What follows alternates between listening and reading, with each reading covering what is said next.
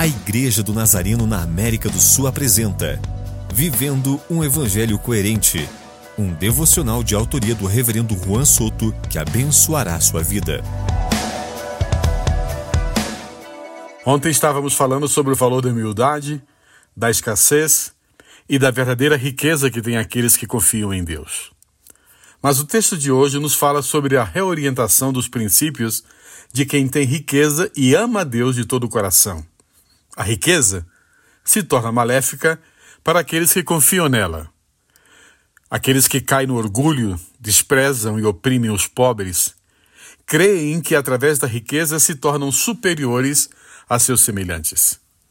O ser humano com abundância financeira deve colocar sua confiança em Deus porque as riquezas deste mundo são temporais e, de repente, evapora de nossas mãos. Aquele que tem recursos financeiros e de que deposita sua confiança em Deus, este serve ao Senhor. Logo, serve ao próximo com seus recursos e reconhece que sua maior riqueza é o senhorio e a salvação que só Jesus pode conceder. Senhor, ajuda-nos a permanecer firmes na fé Livra-nos da ganância e da avareza. Que nossa confiança esteja sempre em Ti e que possamos servir a Ti e ao nosso próximo através de nossos recursos financeiros. Amém.